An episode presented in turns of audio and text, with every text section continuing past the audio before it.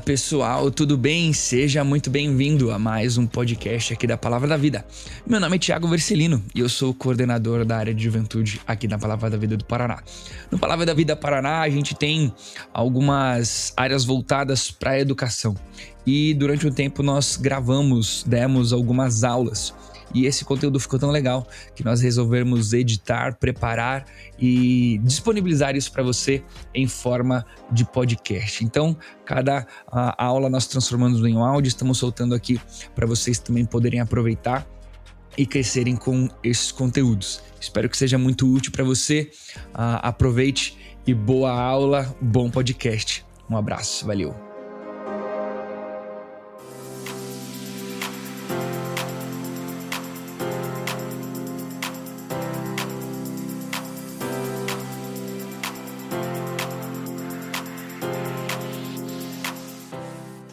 Vamos falar hoje sobre o mundo em que Jesus nasceu e por que isso importa.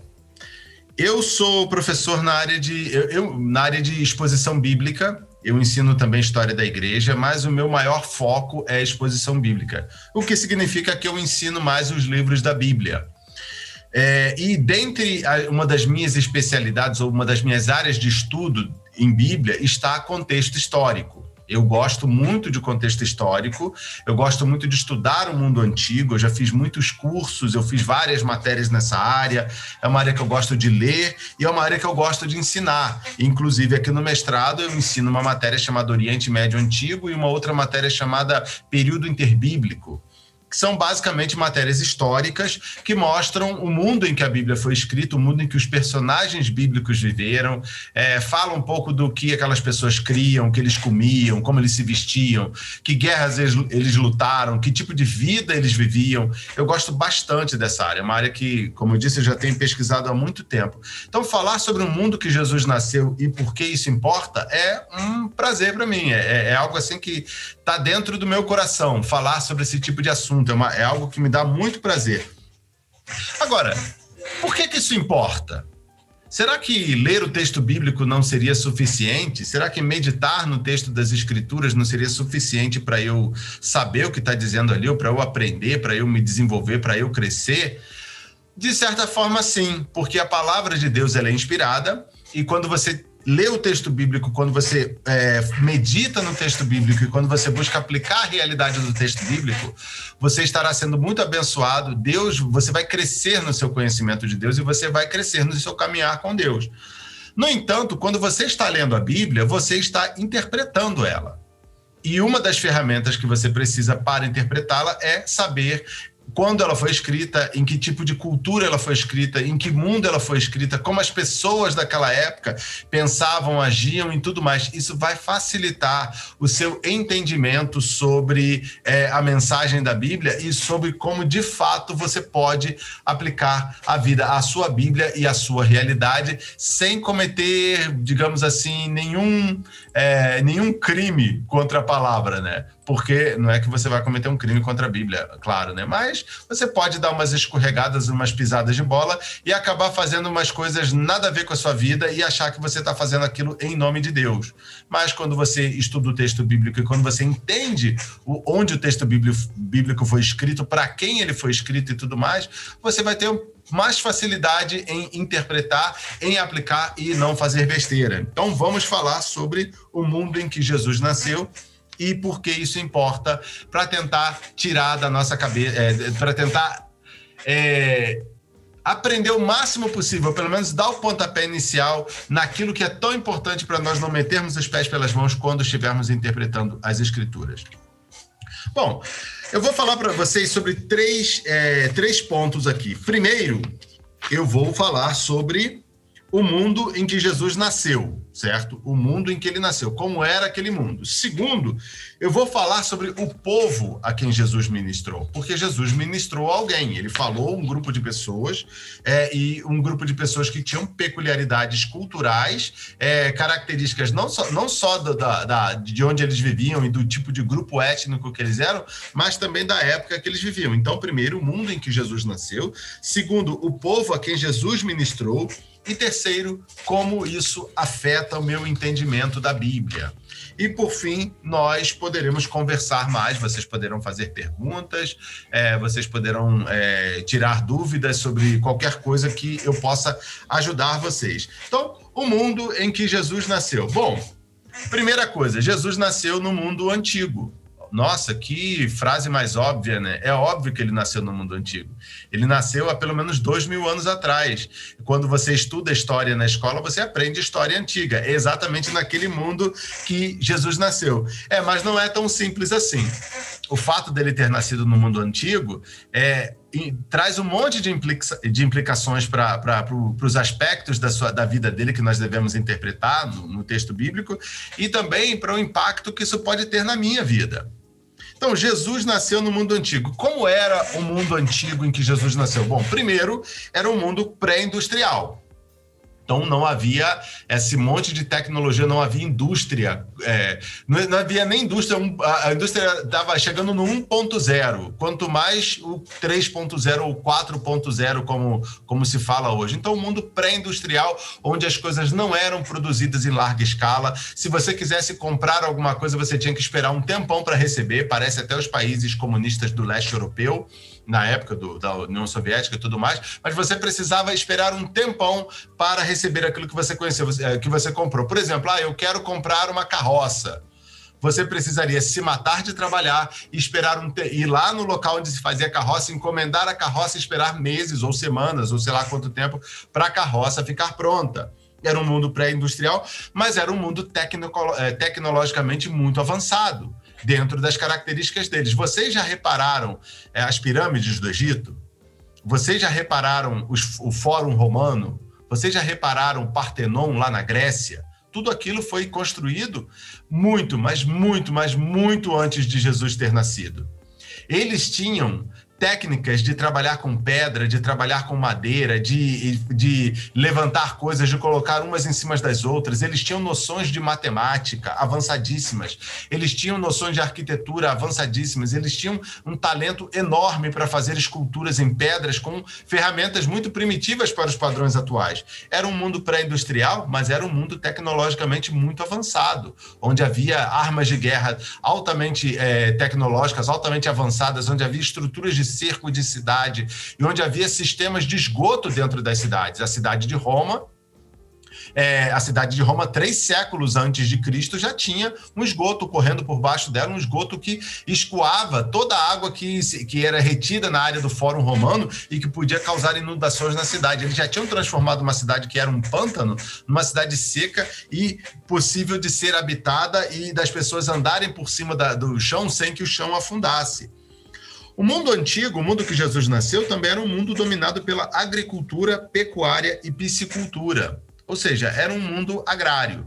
Não havia fábricas, não havia comida processada, é, vocês sabem disso, não havia telefones celulares, não havia nada disso. Havia agricultura, pecuária e piscicultura. O agricultor ele precisava colocar a semente, ele precisava arar a terra, lançar a semente, esperar meses, esperar as chuvas, esperar um tempão para a planta crescer. E quando chegava a época da, da colheita ele tinha que colher, passava semanas colhendo, depois ele tinha que pegar todos os grãos e moer aqueles grãos, ele tinha que ensacar aqueles grãos, ele tinha que é, colocar aqueles grãos em algum lugar para secar, algum lugar seco, né, para não pegar umidade. E se alguém quisesse fazer comida, tinha que pegar aquele grão, bater, preparar, fazer o pão, fazer a massa, fazer o pão ir à floresta, matar um animal, tirar a pele do animal, tirar o couro do animal, tirar tudo do animal, cortar é, isso com facas, muitas vezes não afiadas como as nossas, sem tudo que nós tínhamos ao nosso dispor. Era uma sociedade que dependia muito da piscicultura, então, eles pescavam bastante, especialmente na terra de Jesus, e era uma sociedade onde eles cultivavam animais não somente para comer, mas também para ter leite, para ter ovo, para ter outros tipos de proteína, só que tudo era muito mais devagar do que o nosso, do nosso tempo. Era um mundo marcado pelo analfabetismo. A maior parte das pessoas daquele mundo antigo eram analfabetas. Muitas pessoas com quem Jesus se encontrou, ou várias delas, provavelmente eram analfabetas. Elas não sabiam ler. Elas conheciam as histórias da Bíblia, mas conheciam de ouvir na sinagoga. Talvez algumas delas nem tivessem a oportunidade de ter, de ter aprendido a ler, embora os judeus fossem mais literatos do que, do que os outros grupos de povos. Então era um ambiente, era um mundo marcado pelo analfabetismo, mas era um mundo literariamente riquíssimo. É só você buscar as obras da antiguidade clássica, especialmente para perceber a riqueza delas. Aliás, até antes da antiguidade clássica, os, os, épicos, os textos do mundo antigo lá da Mesopotâmia, do Egito, as grandes obras da literatura grega, como a, é, a Odisseia, a Ilíada, as histórias do Heródoto, as tragédias gregas, as comédias gregas, os livros dos historiadores gregos, os historiadores romanos, os discursos de Cícero, são assim riquíssimos. É, Estima-se que menos de 1% da literatura produzida no mundo antigo tenha sobrevivido, mas o que sobreviveu serve para causar um impacto muito grande para quem lê. Nós ficamos sem acreditar que eles eram tão avançados assim. Era um mundo também escravagista e oligarca e oligárquico, uma sociedade profundamente oligárquica, ou seja, só na cidade de Roma, dois terços da população eram escravos a maior parte dos habitantes do império eram escravos. Agora, como é que eles se tornavam escravos? Eles eram capturados em guerras, eles nasciam filhos de escravos, eles eram vendidos daqui para lá. É, mas esses escravos não eram como os que viveram no Brasil, que viviam apanhando, mal tinham roupa e só sofriam. Não. Muitos deles eram médicos, eram escritores, eram donos de lojas, eles tinham as suas vidas e eles pegavam parte do seu lucro e repartiam com os seus senhores. E era uma sociedade oligárquica, ou seja, havia uma uma, casta que mandava e o restante que obedecia, especialmente dentro das estruturas romanas, onde você tinha uma sociedade muito estratificada. Você tinha a figura do imperador, os oligarcas, ou seja, as pessoas das famílias importantes, você tinha oficiais do império e, por fim, você tinha a gentalha, o resto do povo, e não havia mobilidade social como no nosso mundo. Era um mundo também onde o transporte terrestre era lento e o marítimo era perigoso. Você levava semanas para se deslocar é, de um local para o outro, algo que hoje você leva poucas horas. É, você levava dias para ir de, uma, de um vilarejo até o outro, algo que hoje você faz em 15 ou 20 minutos. É, viajar pelo mar era o, era o meio mais rápido de você viajar longas distâncias, mas era muito perigoso. É, eu, o mar Mediterrâneo era todo mapeado, mas, ao mesmo tempo, é, as pessoas estavam sujeitas às intempéries do mar, assim como nós estamos hoje. Só que hoje nós temos equipamentos muito mais seguros para nos levar a viajar é, pelas águas. Naquela, naquela época, eles eram muito mais rudimentares, embora fossem muito avançados, se nós pararmos para pensar há quanto tempo atrás eles viveram e era um mundo onde o tempo passava devagar e as pessoas se deslocavam muito pouco. Embora dentro do Império Romano houvesse liberdade de, de eh, liberdade para as pessoas se moverem, houvesse uma mobilidade muito alta comparada com outras partes do mundo e com outras épocas do mundo, ainda assim as pessoas se deslocavam pouco.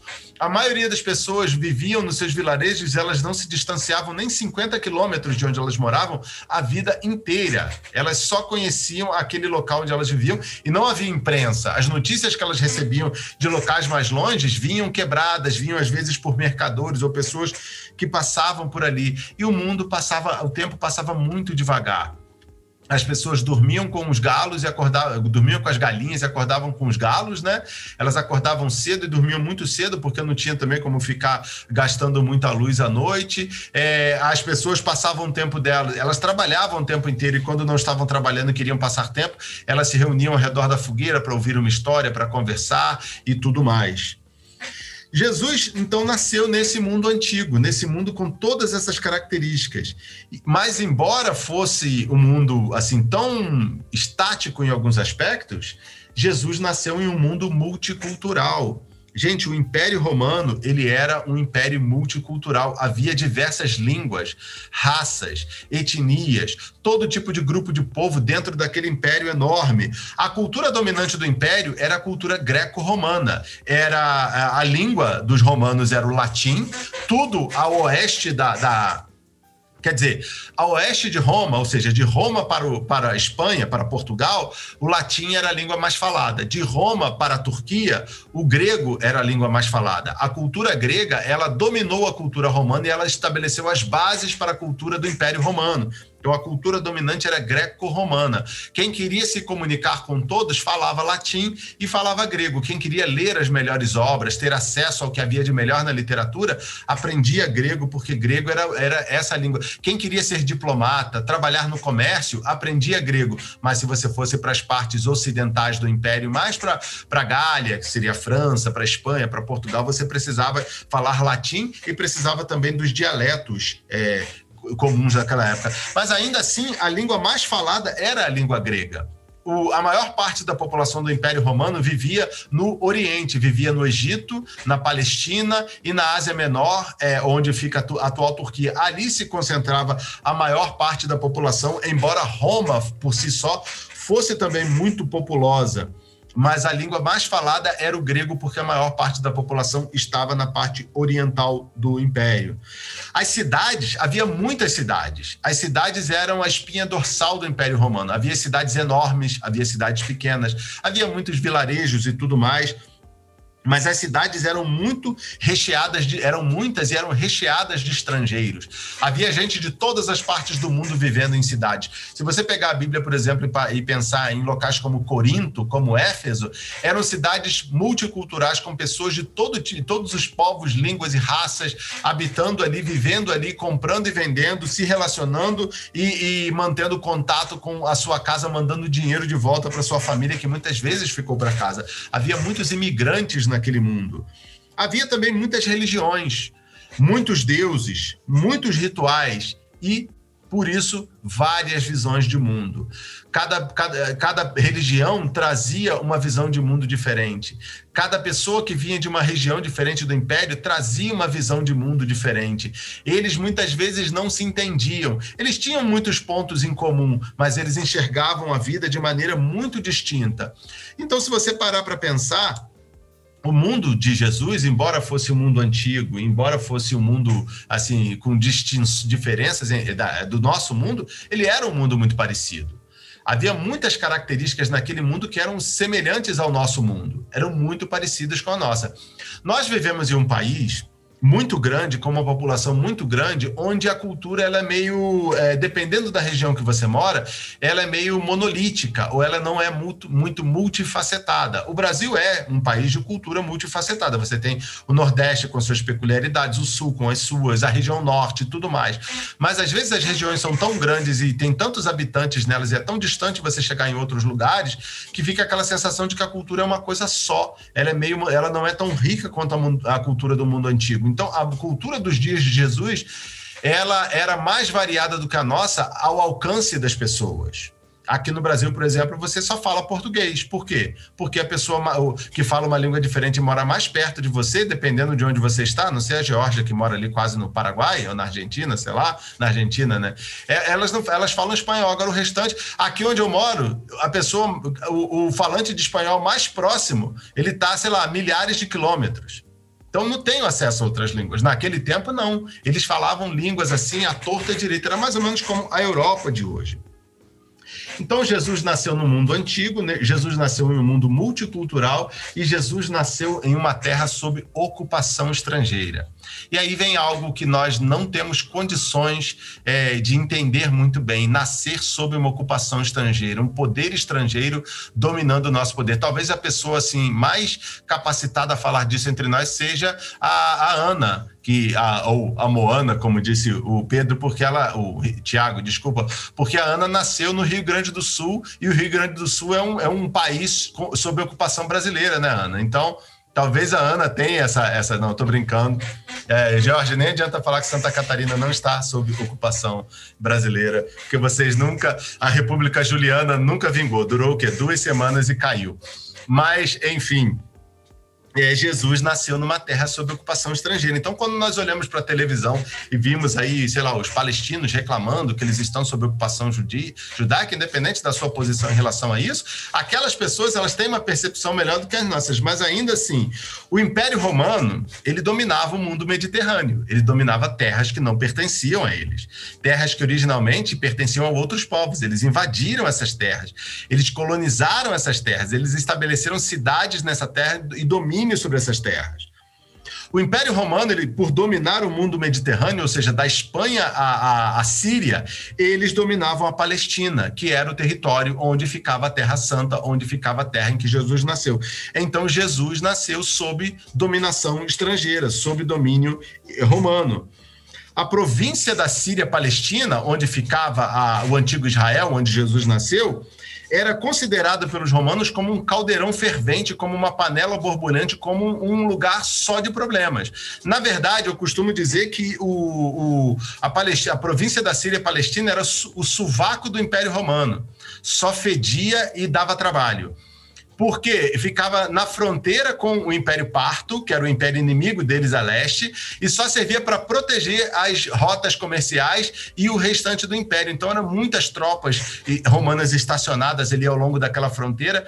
E os romanos eles eram meio brutos com as pessoas da terra, então eles não eram muito admirados, eles tinham que lidar com revoltas o tempo inteiro por parte daqueles grupos.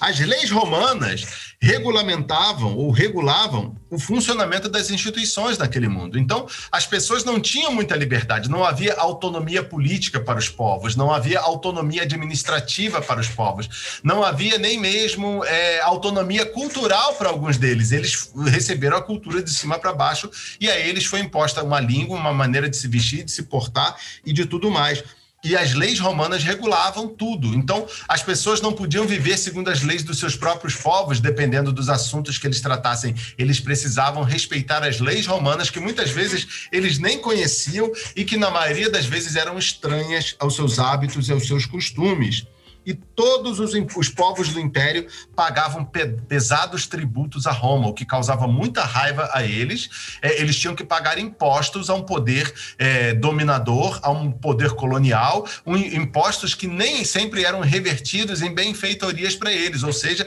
as pessoas se matavam de trabalhar e o seu suado dinheirinho era recolhido pelos romanos e levado, em, e levado embora para Roma sem que eles nunca vissem algum benefício disso, a não ser algumas estradas que eram, que eram construídas construídas, na verdade, para que as tropas romanas se, se locomovessem, ou aquedutos para levar água para dentro das cidades para que os dominadores romanos tivessem acesso aos seus banhos, à sua água e tudo mais. Além disso, os cidadãos romanos possuíam um status superior aos outros grupos. Qualquer pessoa na Palestina que estivesse diante de um romano sabia que era um cidadão de segunda classe. Sabia que os romanos, embora estivessem a milhares de quilômetros de casa, eles tinham muito mais direitos do que ele. Qualquer pessoa sabia que se um romano quisesse o, o precisasse de passagem, ele tinha que dar passagem. Se o romano pegasse você e pedisse para você carregar a bagagem dele por um, por um período de, de por um certo de, determinada distância, você tinha que fazê-lo. Se, um, se, se, os soldados romanos chegassem na sua casa e pedissem as suas galinhas, a sua vaca, você tinha que dar. E se eles cobrassem os impostos, você tinha que pagar. Por quê? Porque os romanos eles eram os cidadãos de status maior, o restante eram simplesmente é, pagadores de impostos do Império Romano. Os romanos eles até respeitavam os judeus, mas eles impunham limites à autonomia dos judeus. Os judeus eles podiam praticar a religião dele, eles podiam praticar a cultura deles, mas, lá na Palestina e em outras partes do Império também, mas eles não tinham autonomia. Tanto é que os romanos colocaram para reinar sobre os judeus, para governar sobre os judeus, um idumeu, um descendente de Edom, um descendente de Esaú. Os, Edom, os idumeus, ou os edomitas, né, no Antigo Testamento, eles eram dos piores inimigos que o povo de Israel tinha. E, para ironia do destino, os romanos escolheram justamente um rei idumeu maluco chamado Herodes o Grande, o Grande para governar sobre a terra dos judeus. E fora a sua religião, a prática da sua religião, os judeus não possuíam liberdade política ou administrativa. Eles não podiam nem condenar uma pessoa à morte por heresia, sem que isso passasse primeiro pelo crivo do, das autoridades romanas. E por isso os judeus viviam com medo das variações de humor das autoridades romanas. Por quê? Porque qualquer coisa que eles fizessem podia dar é, margem para os romanos interpretarem que eles estavam se rebelando, e os romanos então podiam marchar sobre a sua terra e causar dano e destruir destruir e matar. Isso aconteceu várias vezes. E vira e mexe aparecia um grupo de espírito de porco lá nacionalista e os caras causavam problema. Os romanos vinham e não prendiam só os causadores de problemas, mas massacravam vilas inteiras, matavam os homens, é, pegavam jovens, as, vendiam a escravidão, abusavam das mulheres e deixavam os velhos sem ninguém para tomar conta dele. Então eles faziam isso e por isso os judeus tinham muito medo. Qualquer coisa podia dar aos romanos é, tipo o direito de chegar e fazer o que eles quisessem. Tanto é que lá no, no Evangelho de João, quando Jesus está sendo julgado ilegalmente pelos judeus, um dos judeus, um homem importante, um rabino importante chamado Gamaliel, ele se levanta e ele fala o seguinte: é, é, melhor que nós entreguemos, mais ou menos assim, é melhor que morra uma pessoa só pela nação do que a nação inteira pereça. Vamos entregar esse cara nas mãos dos romanos para que os romanos lidem com ele, porque esse cara está causando problema e se ele continuar chamando atenção, os romanos vão se aborrecer, virão sobre a nossa terra e nos matarão. Então deixe que eles matem só esse rapaz aí. Era mais ou menos assim que eles pensavam. Por quê? Porque eles tinham muito medo dos dominadores romanos. Então, esse foi o mundo em que Jesus viveu, assim, de maneira geral. Ele viveu na Palestina, sob domínio, é, sob ocupação estrangeira dos romanos, é, em uma sociedade multicultural. A Palestina era, era recheada de regiões onde pessoas de diversas línguas e culturas habitavam, e ele nasceu num mundo que era antigo, bem diferente do nosso, mas nem tão diferente assim, se nós pararmos para analisar todos os detalhes, como eu tenho tentado mostrar para vocês. Agora, e o povo a quem Jesus ministrou? Já sabemos em que mundo ele nasceu, tivemos aí uma ideia do mundo que ele nasceu. Agora, o povo. Como é que era o povo a quem Jesus ministrou? E aqui tem umas considerações importantes. É, Jesus ministrou primariamente, primeiramente aos judeus. E como eram os judeus dos dias de Jesus? Será que eles eram como os judeus dos nossos dias? Será que eles se vestiam como os judeus que nós vimos na televisão ou até mesmo vemos lá na cidade de São Paulo? Não necessariamente o judaísmo do mundo antigo, ou os, os, judaísmos do mundo antigo, eram muito, mas muito, mas muito, muito, muito diferentes do judaísmo de hoje. Quando você vê um judeu hoje, que vai à sinagoga, que pratica o judaísmo dele, essa religião deles não tem praticamente nada a ver com a religião das pessoas do dia de Jesus, exceto pela, é, exceto pela, pelo Antigo Testamento que eles compartilham, exceto pela, por algumas partes da Mishnah, que é uma série de escritos rabínicos dos judeus, é, havia muita pouca semelhança, porque os judeus eles, eles escrevem outros livros. Os judeus têm, de hoje, eles têm um livro chamado a, a, o Talmud, que é uma espécie de Novo Testamento dos judeus. E esse Talmud ele começou a ser escrito, ele começou a ser compilado, mas Jesus já tinha morrido. Foi mais lá para o final do primeiro século e ele moldou o judaísmo de forma muito distinta do judaísmo da terra de Jesus. Mas ainda assim, os judeus de hoje eles são herdeiros diretos daquele judaísmo, possuem muitas semelhanças. Só que essa, às vezes nós confundimos as coisas. Você acha, ah, eu já fui a uma sinagoga, já vi como é que é. Bem, tem semelhanças, mas também tem muitas diferenças. Como é que eram os judeus do dia, dos dias de Jesus, então? Quanto ao seu relacionamento com Deus, os judeus eles diziam que eles eram filhos de Abraão. Tá? Então, Abraão era o patriarca, era o pai da nação que recebeu uma promessa de Deus. A promessa, Deus prometeu a Abraão que daria a ele uma descendência numerosa como as estrelas, daria a ele uma terra que emanava uma terra para os descendentes dele, uma terra muito preciosa, que era a terra de Israel, e abençoaria por meio dele todas as famílias da terra. Então, essa foi a promessa feita a Abraão. Havia outros descendentes de Abraão também. Esses eram os é, ismaelitas, que de onde vieram os árabes. Os ismaelitas, que também habitavam naquela região, eles eram descendentes de Abraão. E as pessoas Aliás, o, tem um outro grupo também, os midianitas, que tinham um parentesco, um certo parentesco com Abraão também. Então havia um grupo, um grupo de pessoas ali que descendiam de Abraão, mas os judeus, eles se achavam os filhos legítimos de Abraão, por quê? Porque eles eram os descendentes de Isaac, que foi o filho da promessa. E por serem filhos de Abraão, eles também eram eleitos por Deus. E eles se entendiam escolhidos pelo Deus criador de todas as coisas. Eles eram a nação eleita. Lá, eles foram libertados do Egito pelo Senhor, por meio de Moisés, e lá no Monte Sinai o Senhor fez uma aliança com eles, e por meio dessa aliança, ele escolheu a nação de Israel como seu povo eleito, como sua propriedade particular, como sua nação real, seu povo sacerdotal nesse mundo. Então, os judeus, eles se viam assim Essa era a identidade deles. E, portanto, eles eram os herdeiros diretos das promessas e das alianças do Senhor. Eles achavam que as prioridade, a prioridade era deles no que diz respeito às bênçãos de Deus naquele mundo. Eles então eram filhos de Abraão, eleitos por Deus e herdeiros das promessas e das alianças do Senhor.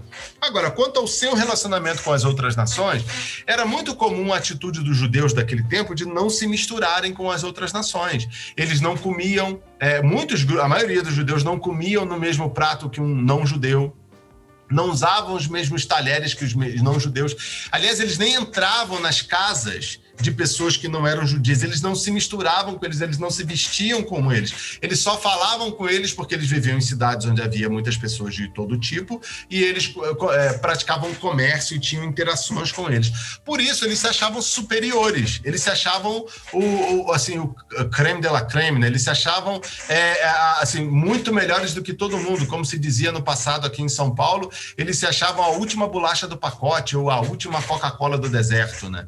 Esses eram eram os judeus, de certa forma, naqueles dias.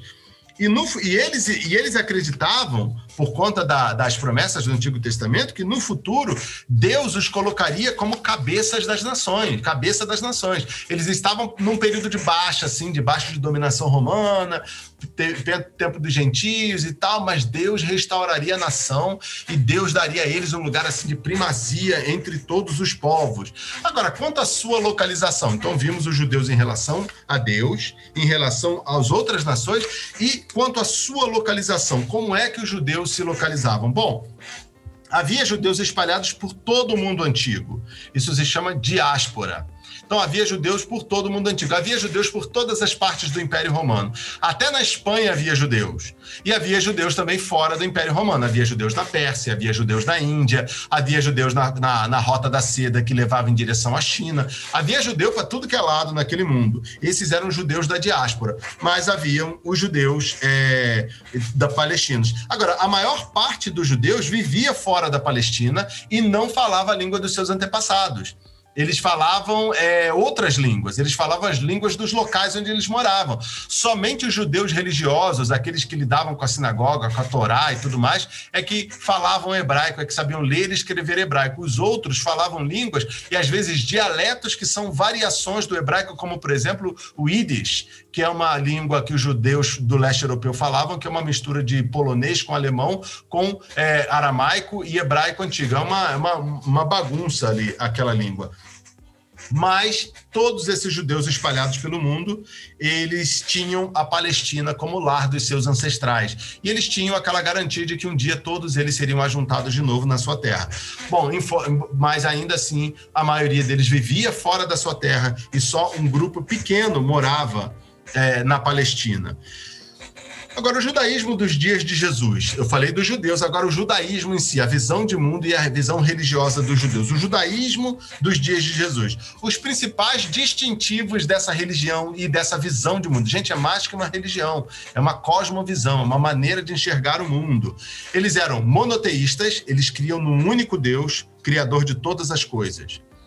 Eles praticavam a circuncisão, como marca da aliança feita entre Deus e Abraão. Eles circuncidavam todo homem é, nascido na, de família judaica ao oitavo dia. Havia outros povos que se circuncidavam também, inclusive os povos semitas, de onde vêm os judeus. É, é, os egípcios se circuncidavam, os árabes se circuncidavam, mas eles geralmente se circuncidavam aos 12, 13 anos de idade, quando eles estavam entrando na vida adulta. Os judeus não. Eles se circuncidavam todos os meninos ao oitavo dia de vida.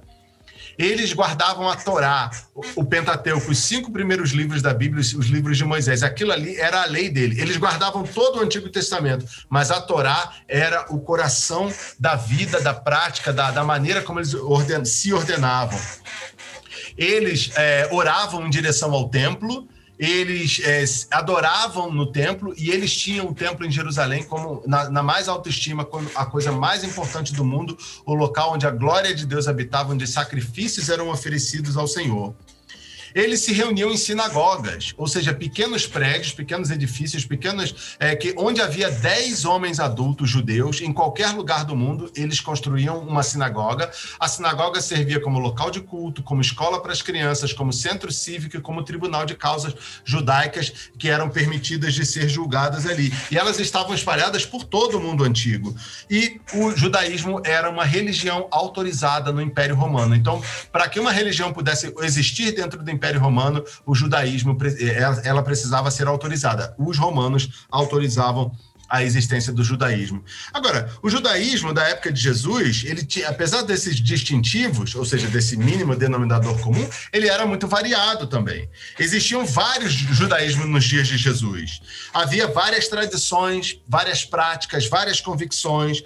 Contudo, os judeus, eles se viam como parte de um só povo e a sua religião como uma única religião, apesar das variações. O judaísmo daquele tempo parecia muito com o islamismo de hoje ou como o cristianismo de hoje, muito variado, mas com alguns denominadores comuns. O judaísmo palestino, por exemplo, ele girava ao redor do templo. Havia sinagogas espalhadas pela terra prometida por Israel, mas, é, mas o templo era o principal. O judaísmo da Judéia, então, do local onde ficava Jerusalém, era o judaísmo mais rigoroso de todos. E o judaísmo da diáspora ele já era diferente. Ele se formou ao redor da, das sinagogas e ao redor da Torá. E eles tinham práticas e costumes diferentes, embora as crenças fossem muito parecidas. Na Palestina, o judaísmo ele estava dividido em várias facções, e dentre as quais se destacavam os saduceus, que eram os aristocratas e geralmente de onde vinham os, os de onde vinham, não, era o grupo de onde vinham os sacerdotes os fariseus, que eram mestres da lei respeitados pelo povo, os essênios, que eram tipo monges e freiras que se retiravam do mundo para viver em comunidades, e os zelotes, que eram nacionalistas que acreditavam que os romanos tinham que ir embora. O, quanto à tradição, o judaísmo, independente de qualquer judaísmo, ele era muito tradicionalista e muito ritualista. E boa parte das tradições judaicas dos dias de Jesus eh, foram desenvolvimentos históricos do judaísmo e não comandos bíblicos ou não mandamentos bíblicos. E quais eram as expectativas dos judeus, do judaísmo, em relação à vida deles, ao futuro, ao que aconteceria com eles? Bom, havia uma, uma grande expectativa de que Deus romperia na história em algum momento, próximo dos dias de Jesus e libertaria o povo dos invasores romanos. Seria o segundo êxodo deles, seria o segundo retorno deles do exílio para casa. E os judeus eles aguardavam ansiosamente a manifestação do seu Messias, aquela figura divina, aquela figura mandada por Deus que lideraria eles militarmente e depois seria o rei deles. E eles esperavam então o restabelecimento da monarquia davídica. Eles tinham o rei Davi, o antigo rei Davi, como a principal figura monárquica e havia uma aliança aliança celebrada entre Deus e Davi, dizendo que Davi teria um filho que reinaria para sempre. Esse seria o Messias. Então, eles esperavam a manifestação desse Messias nos dias de Jesus. E os judeus acreditavam que o rei Davídico reinaria sobre todo o mundo e que todas as nações se submeteriam a ele. E eles esperavam que isso acontecesse ali naqueles dias de Jesus. Havia um burburinho no ar, eles tinham a expectativa de que algo muito grandioso fosse acontecer naqueles dias, na época em que Jesus nasceu. Tanto é que Paulo fala que, chegando então à plenitude dos tempos, Deus enviou seu filho nascido de mulher nascido sob a lei. Ou seja, Jesus nasceu justamente quando os burburinhos estavam mais altos. E quanto ao proselitismo, então eu falei vários aspectos aqui do judaísmo, né? Eu falei é, a localização, eu falei do judaísmo, vamos lá, só repassando aqui. Quanto ao relacionamento com Deus, quanto seu, o relacionamento com as outras nações, quanto à localização. Eu falei sobre os principais distintivos deles, a diversidade dentro do judaísmo. Eu falei sobre a tradição, sobre as expectativas. E agora eu vou falar sobre proselitismo. Como, os judeus eles compartilhavam a fé deles com alguém? Eles ganhavam pessoas ou eles ficavam isolados? Bom, eles ganhavam pessoas. Uma parcela significativa do, do da população do Império Romano cria no Deus dos judeus. Isso é incrível para nós parar para pensar. Mas estima-se que talvez talvez 15% da população do Império Romano tivessem conhecimento e aceitassem a verdade monoteísta dos judeus, embora eles nem todos tivessem um compromisso com o judaísmo. Havia, é, então, dentro desse grupo aí, além de judeus étnicos, ou seja, aqueles que nasceram judeus, né, que foram circuncidados e tudo mais, havia prosélitos, aqueles que se, gentios, não judeus, que se convertiam ao judaísmo e passavam a praticar tudo que os judeus praticavam e viver como judeu, e havia os tementes a Deus, que era o maior grupo, que eram pessoas que aceitavam Deus dos judeus, mas eles não se tornavam judeus necessariamente. E diante disso tudo, nós temos que lembrar também que é, Jesus era judeu. Jesus era um judeu. Ele nasceu nesse mundo, ele viveu nesse mundo e ele pensava como essas pessoas em muitos aspectos. Então, Jesus ele era um homem judeu palestino, ou seja, ele vinha do judaísmo raiz, não do judaísmo Nutella, né? Ele era da família real, ou seja, ele era filho de Davi, ele tinha, ele era o herdeiro direto do trono. Jesus podia, ele tinha o direito de ser nomeado rei porque ele era um herdeiro direto do trono davídico. Ele nasceu na cidade do rei, ou seja, na cidade de Belém. Isso foi, foi, foi profetizado é, sete séculos antes do nascimento dele, oito séculos antes do nascimento dele, que ele nasceria na cidade de Belém, que ele seria descendente de Davi. E ele cumpria todos os rituais e praticava a religião judaica. Jesus ele ia à sinagoga todo sábado, Jesus guardava o sábado, Jesus ia às festas, Jesus frequentava o templo, Jesus pagava o imposto do templo, Jesus fazia tudo que os outros judeus faziam, ele cumpria todos os rituais do judaísmo. E Jesus então viveu a vida toda como judeu. Não houve nenhum momento em que Jesus deixou de ser judeu, ele foi um judeu a vida inteira. Ele falava a língua dos judeus. Nós não sabemos se Jesus falava grego, talvez falasse, porque como ele era um judeu do norte, da Galileia, lá a língua grega era muito comum, talvez ele falasse grego, mas não há certeza. Mas ele falava aramaico, que era a língua comum que se falava naquela região, e provavelmente ele falava também hebraico, que é da mesma raiz do aramaico. Hebraico era mais a língua religiosa, era a língua que o Antigo Testamento foi escrito. Né? Não era uma língua falada no dia a dia, era uma língua usada no ensino e nas discussões teológicas, nas discussões sobre a lei. Jesus lia a Bíblia dos judeus. E qual era a Bíblia dos judeus? O Antigo Testamento que nós temos. Essa era a Bíblia dos judeus. Ele seguia os costumes dos judeus, ele usava aquelas roupas que eles usavam, ele é, é, fazia aqueles rituais que eles faziam, ele sentava na sinagoga do jeito que eles sentavam, ele comia a comida que eles comiam, eles usavam os utensílios e faziam os rituais de purificação que os judeus faziam. Ele conhecia as histórias e as tradições judaicas ou seja, ele cresceu aprendendo sobre de onde eles vieram, que ele era filho de Abraão, que o povo foi escravo no Egito e Moisés os libertou. Ele cresceu ouvindo as histórias de Elias e Eliseu, as profecias acerca do Messias. Ele cresceu ouvindo que o rei Davi, o Messias, um dia viria resgatar, restaurar o seu reino, ele seria filho de Davi e tudo mais. E ele era considerado um rabino judeu. Na vida adulta, Jesus teve seguidores. Isso significa que as pessoas o identificavam como um professor da lei, ou seja, um rabino e as pessoas o seguiam, os discípulos o seguiam. Ele foi considerado, reconhecido como um rabino judeu. E exceto por poucas semanas, em, su, em toda a sua vida, Jesus passou toda, todos os dias da vida dele em Israel. Vocês sabiam disso? Que Jesus passou, exceto ali por coisa de duas ou três semanas que ele foi ao território de Tiro e Sidom, no atual Líbano, na, na antiga Fenícia, ele passou a vida dele toda na, na, no país deles. O, Jesus ele andou no máximo de norte a sul 280 quilômetros de norte a sul. Ele andou no máximo de leste a oeste 50 quilômetros. Esse foi o mundo que Jesus viveu. Ele nunca saiu dali.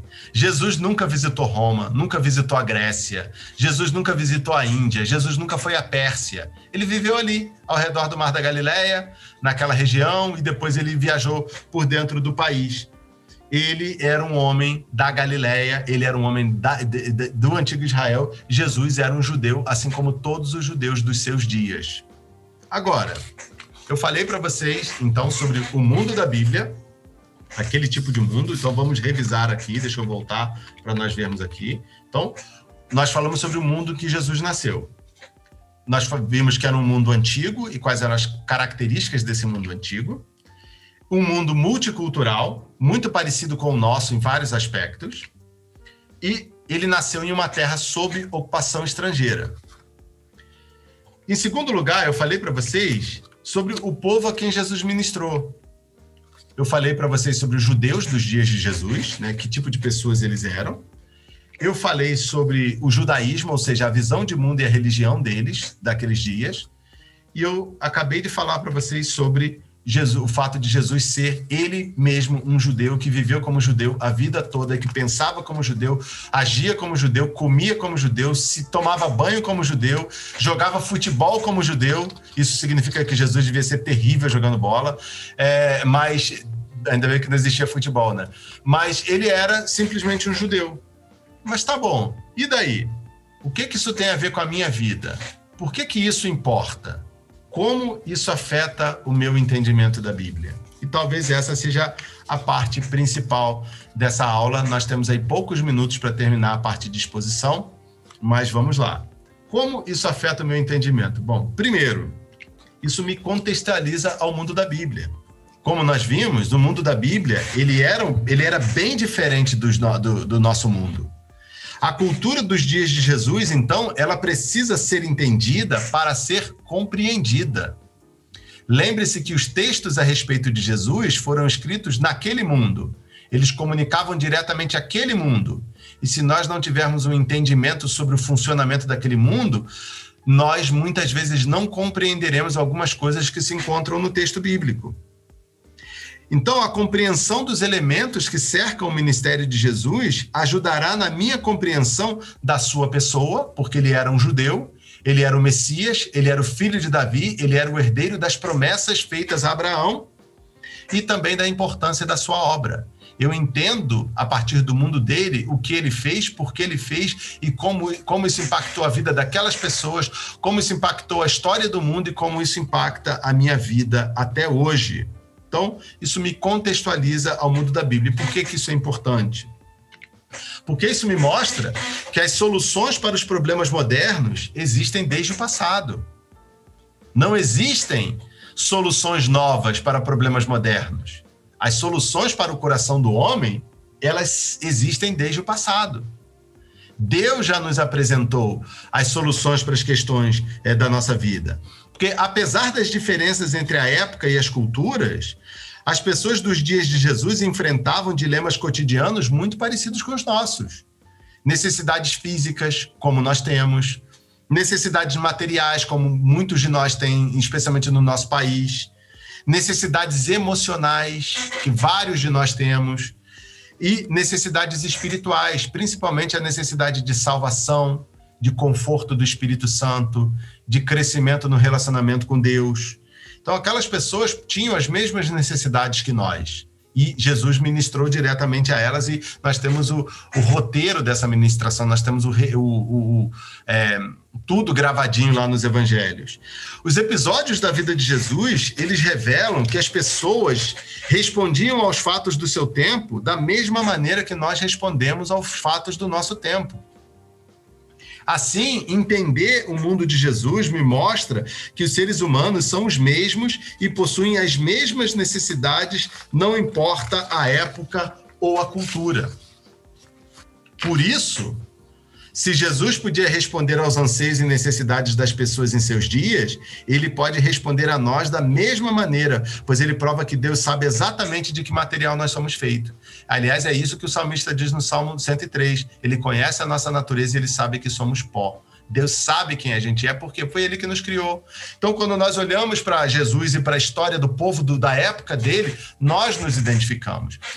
Tem gente que acha que você tem que ler a Bíblia a partir da sua cultura. Por exemplo, você vê os fatos do dia a dia nos jornais, o desenvolvimento tecnológico, os grandes dilemas da nossa época, e aí você encontra textos da Bíblia que te deem, que, que se encaixem naquilo, que te dêem uma explicação daquilo. Só que, na verdade, a coisa é inversa. Nós devemos mergulhar no mundo da Bíblia, mergulhar nas palavras de Deus e quando nós encontramos aquelas pessoas no seu mundo, nas suas necessidades, nós saímos de lá prontos para encarar todos os dilemas desse mundo, que são dilemas parecidos com que eles encaravam. E aí nós vemos a, a, a o no, como o nosso Deus é um Deus constante. Como o nosso Deus escreveu, deu para nós exatamente aquilo que nós precisávamos para viver a vida de piedade que ele, que ele espera de nós. E por fim, isso me ajuda, ou isso afeta o meu ministério, porque o minha Bíblia, meu entendimento da Bíblia, porque isso me ajuda não somente na interpretação do texto, mas na aplicação do texto. o conhecimento da cultura e da história ajudam muito na tarefa da interpretação de um texto, mas a interpretação por si só não, não é, responde aos desafios da vida. Nós precisamos aplicar essas respostas. Agora, nós temos que aplicar essas respostas a partir do local onde elas foram oferecidas. E aí sim fazer esse, essa transposição através da iluminação do Espírito Santo, através da sabedoria que vem do Espírito de Deus, através da condução do Espírito do Senhor na nossa vida. Quando eu entendo como Deus agiu naquele tempo, eu posso fazer associações com as necessidades da minha própria época e entender como Deus poderia agir hoje. Daí vem aquela frase, né? O que faria Jesus, né? O WWJD, né? What would Jesus do? O que faria Jesus? Eu, mas primeiro eu tenho que saber o que ele fazia na época dele, diante dos dilemas da vida dele, do tempo dele, porque aí sim eu consigo fazer a ponte. Então, um entendimento fundamentado do mundo em que Jesus viveu me ajuda a orar, me ajuda a pedir e me ajuda a ter esperança de que Deus também pode agir na minha vida da mesma maneira que ele agiu na vida daquelas pessoas. A viúva de Naim, uma, uma, uma senhora de idade, perdeu seu filho. E no caminho do enterro do filho dela, Jesus parou e ressuscitou o menino. Sabe por quê? Porque aquela senhora de idade, ela era viúva, ela não tinha um marido para cuidar dela. É, aquele era o único filho dela e ela, como uma senhora, ela tinha duas opções na vida: ou se vender como escrava ou se entregar à prostituição. Quer dizer, tinha três, né? Esse, é, virar pedinte ela não tinha mais o filho que cresceria e cuidaria dela. Jesus sabia disso. Ele foi lá e ressuscitou o filho dela. Jesus encontrou com a mulher samaritana no poço no meio do dia, porque ele sabia que aquela mulher ela tinha uma reputação tão ruim no vilarejo dela que ninguém deixa que as outras mulheres não aceitariam se ela fosse tirar água de manhã ou no fim da tarde quando todo mundo estivesse lá. Então, o único momento para ela visitar o poço era na metade do dia, afastada de todo mundo. Jesus encontra ela onde ela estava no momento dela, na vida dela, e ele transforma a vida dela. Jesus encontra Nicodemos, ou Nicodemos encontra Jesus à noite em Jerusalém, e Jesus explica para Nicodemos Nicodemos, que era um mestre da lei, que era um membro do Sinédrio, do Tribunal Religioso Judaico, que era um homem conhecedor profundo das Escrituras, ele mostra para Nicodemos qual era a exata necessidade do coração dele, ainda que ele soubesse todas as palavras do Antigo Testamento. Jesus, ele encontra as pessoas onde elas estavam, ele, ele se tornou um de nós, ele veio para nossa vizinhança e nós vimos ele andando por aí. E nós temos que olhar para ele dentro daquela cultura, dentro da vizinhança que ele andou, para saber como é que ele pode agir na nossa vizinhança. Então, conhecer a situação do passado me ajuda a perceber a imutabilidade de Deus, a sua constância de caráter e a sua firme determinação em realizar os seus propósitos na história, seja na vida das outras pessoas, seja na minha vida, seja nas pessoas da época de Jesus, seja nas pessoas da minha época, seja no meu próprio tempo. Então, como isso afeta o meu entendimento da Bíblia? Nisso tudo. Então, tá aí porque o mundo em que Jesus nasceu e porque isso importa para mim.